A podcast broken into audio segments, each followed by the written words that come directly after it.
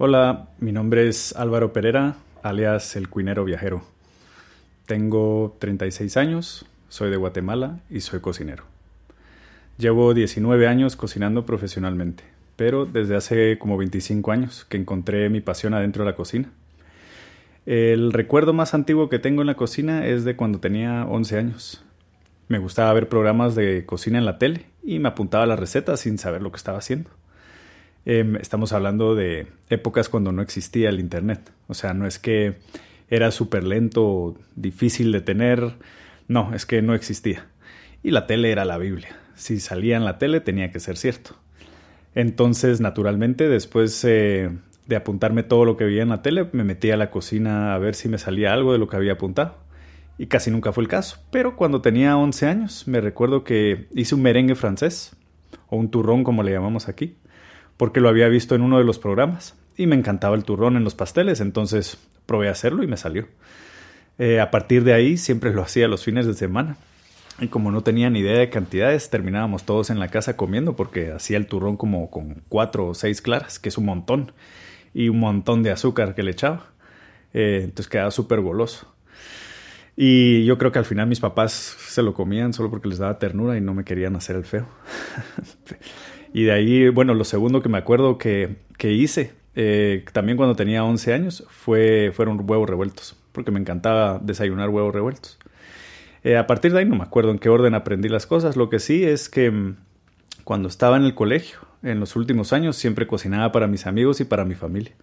Nada extravagante, pero me encantaba hacer salsas y pastas. Y hasta el día de hoy me encantan, sobre todo las salsas. Para mí la comida callejera es como la ventana hacia una cultura. Es la mejor manera de, entender qué está pasando en un lugar, la mejor manera de entender eh, la gente que vive eh, en un lugar específico.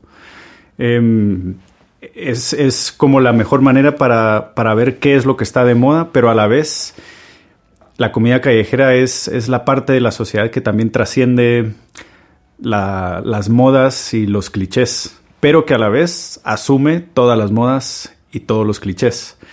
Es, eh, es trascendental en esa manera, eh, generación en generación, y al final lo que perdura es lo que la gente decide que es lo que, lo que tiene valor. Eh, entonces yo cuando viajo intento sumergirme lo más que pueda en la calle y, en, y, en, lo que es la gastronomía callejera. Eh, porque es, es, como una manera muy rápida y muy directa de entender en dónde me estoy metiendo. A partir de ahí podemos empezar a tener una conversación con cualquiera, la verdad, porque la gastronomía tiene esta, esta sensibilidad y esta magia de, de llegar a, a, la casa de todos. Todo el mundo entiende qué es la comida, todo el mundo entiende qué es la comida de la calle, todo el mundo creció con ella. Y alrededor de eso, pues hay muchas historias y muchas experiencias que, uno puede contar y a través de eso vas entendiendo eh, pues una, cultura, una gente, un pueblo, lo que sea que uno quiera pues entender de un lugar específico.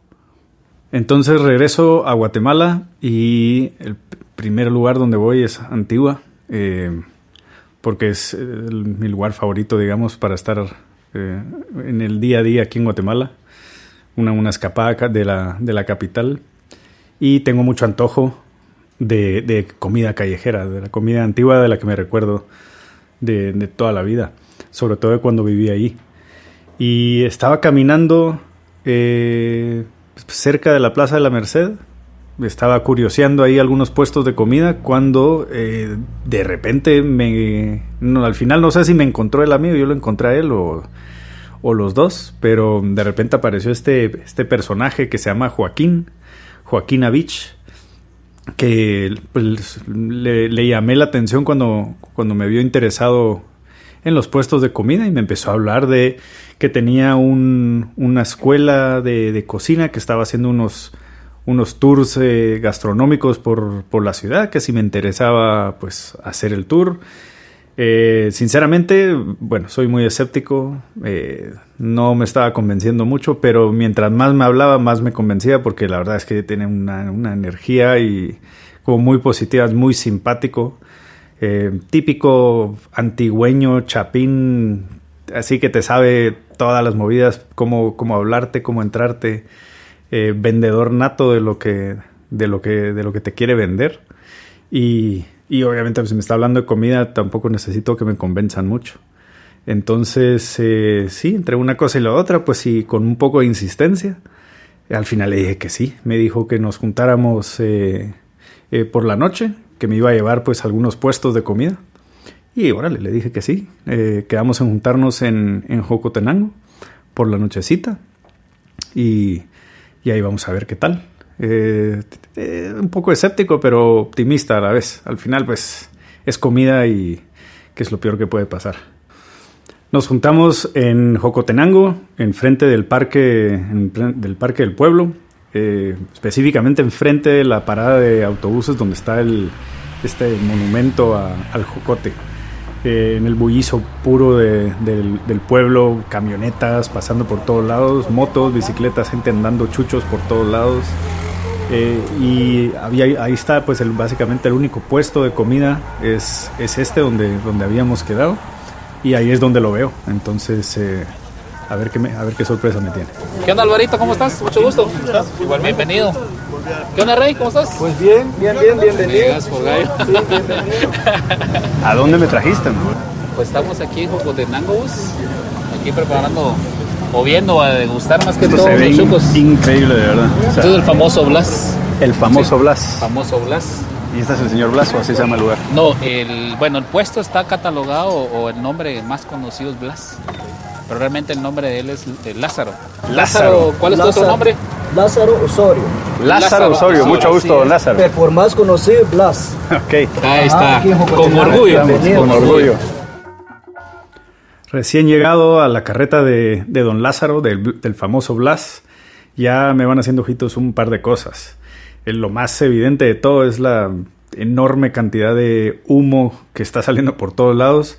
Eh, inmediatamente me recuerdo a un puesto en Panajachel que se llama Humo en tus ojos, porque eso es, exactamente lo que es. es un montón de humo eh, con un techito bajo, entonces si te querés meter como a, a, oler la comida, tenés que como agachar la cabeza y solo embarrarte en todo el humo que está saliendo de la grasita de la carne que está goteando sobre el carbón que solo produce más, más humo y más olor.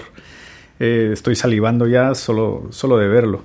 Y la otra cosa que me agarró la atención fue el tamaño de los panes que tiene, porque tiene un pan que estoy viendo que es como de tres pies de largo y está bastante embadurnado en algo que parece ser chimichurri que luego va inmediatamente a la brasa y queda bien tostadito encima del pan. O sea que ya de entrada vamos, vamos muy bien.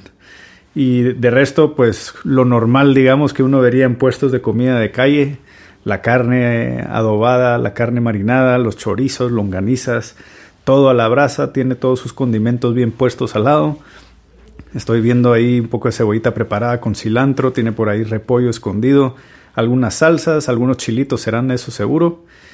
Y en general simplemente un, olor muy característico a, Guatemala. Es, no lo puedo describir de otra manera, pero simplemente cuando vas caminando por las calles de Guatemala, sobre todo en, alrededor de los puestos de comida, hay un olor muy, muy emblemático al, lugar. Y para mí este es el olor a Guatemala. Entonces ahora Lázaro, que está aquí echando punta en, en, su, en su mera salsa, eh, nos, va, nos, va, a explicar un poco pues, eh, la historia de su, de su puesto y, un poco sobre él para enterarnos un poco pues quién nos está dando de comer. ¿Cuánto tiempo lleva? Ocho años. Ocho años. Así es, de, de, este puesto. O de ser comerciante, güey, como 20 a 25 años. Muy bien. ¿Y aquí en este puesto ah, está todo el día o está...? No, 6 a 1 de la mañana. De 6 a 1 de la mañana. Así es. Fuerte. Para los vesperinos, para los vesperinos profesionales. Para los heridos que vienen en camino. aquí se recupera. Le pregunto entonces al Blas eh, qué es lo que más venden y me responde el panito, que yo estoy viendo esto y esto de panito no tiene nada, ni el pequeño ni el grande. Eh, y, yo vengo con la impresión de que esto es un chuco, pero el señor me dice que el panito es lo que más venden, así que yo creo que el panito es lo que vamos a pedir.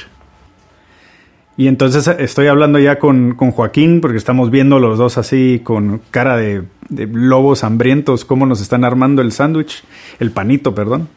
Y, y cada ingrediente que tiene eh, solo te hace salivar más que el, que el anterior. Es, es, una obra maestra de la cocina callejera guatemalteca esto. Son capas y capas de texturas, ingredientes y sabores que solo me puedo imaginar lo que va a llegar a saber esto. ¿Y qué es lo que más vende? El panito. El panito. Pan. Sí, después sí, los churrascos. El panito, ¿y, y qué tiene para meterle al panito? Eh, hay de adobado, de lomo, de chorizo, de lomaniza, salchichas. El éxito, creo yo, que es el chuco de lomito. O sea, podemos encontrar lo tradicional que hay en Guatemala, Sí. el salchicha, longaniza, eh, mixto, pero Sí, eh. los de lomo, de Es- cerdo, Y mientras esperamos a que don Lázaro o el Blas nos prepare el tal llamado panito, eh, estamos aquí hablando de algunos temas eh, relacionados con la comida.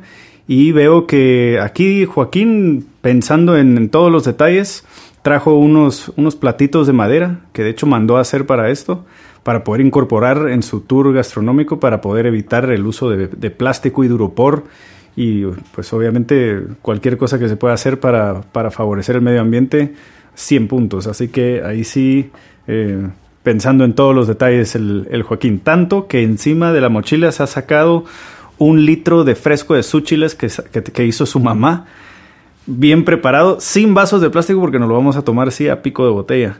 Y estamos ya a punto de recibir el, el- el tal, el tal panito y la verdad es que él se los podría describir, pero mejor solo escuchen. ¿Qué tal el sabor? Qué bárbaro, man. Un sabor potente, ¿no? Mira, apenas si llego al relleno, o sea, eso casi solo me he comido el pan de momento y ya está increíble. Sí, sí, sí, buenísimo. ¿Cómo lo sentís? ¿Cómo, cómo lo saboreas? Mira, al final es que tiene, ¿Qué es lo especial para vos en este caso? tiene todo lo que un sándwich tiene que tener y más. Porque aquí el, aquí el secreto para mí, creo yo, es el, es el pan. El pan que, que antes de ponerlo a la brasa le echan el chimichurri en la parte de arriba y en la parte de abajo. Y luego lo ponen a la brasa. Entonces, en realidad estás asando el chimichurri en sí. Y eso le da un montón de sabor al pan. Exacto. Y queda crujiente y húmedo. Y, y luego todo el interior, pues tener la carne asada, que además no está nada seca, está súper asada. El guacamole, obviamente que no falte, ¿verdad? Para, para que sea un auténtico chuco sándwich callejero o chapín. Eh, el repollo, las tres salsas, ketchup, mayonesa, mostaza, chile, la textura del repollo. Wow, wow. Está, es, pues es el sándwich perfecto casi, pues.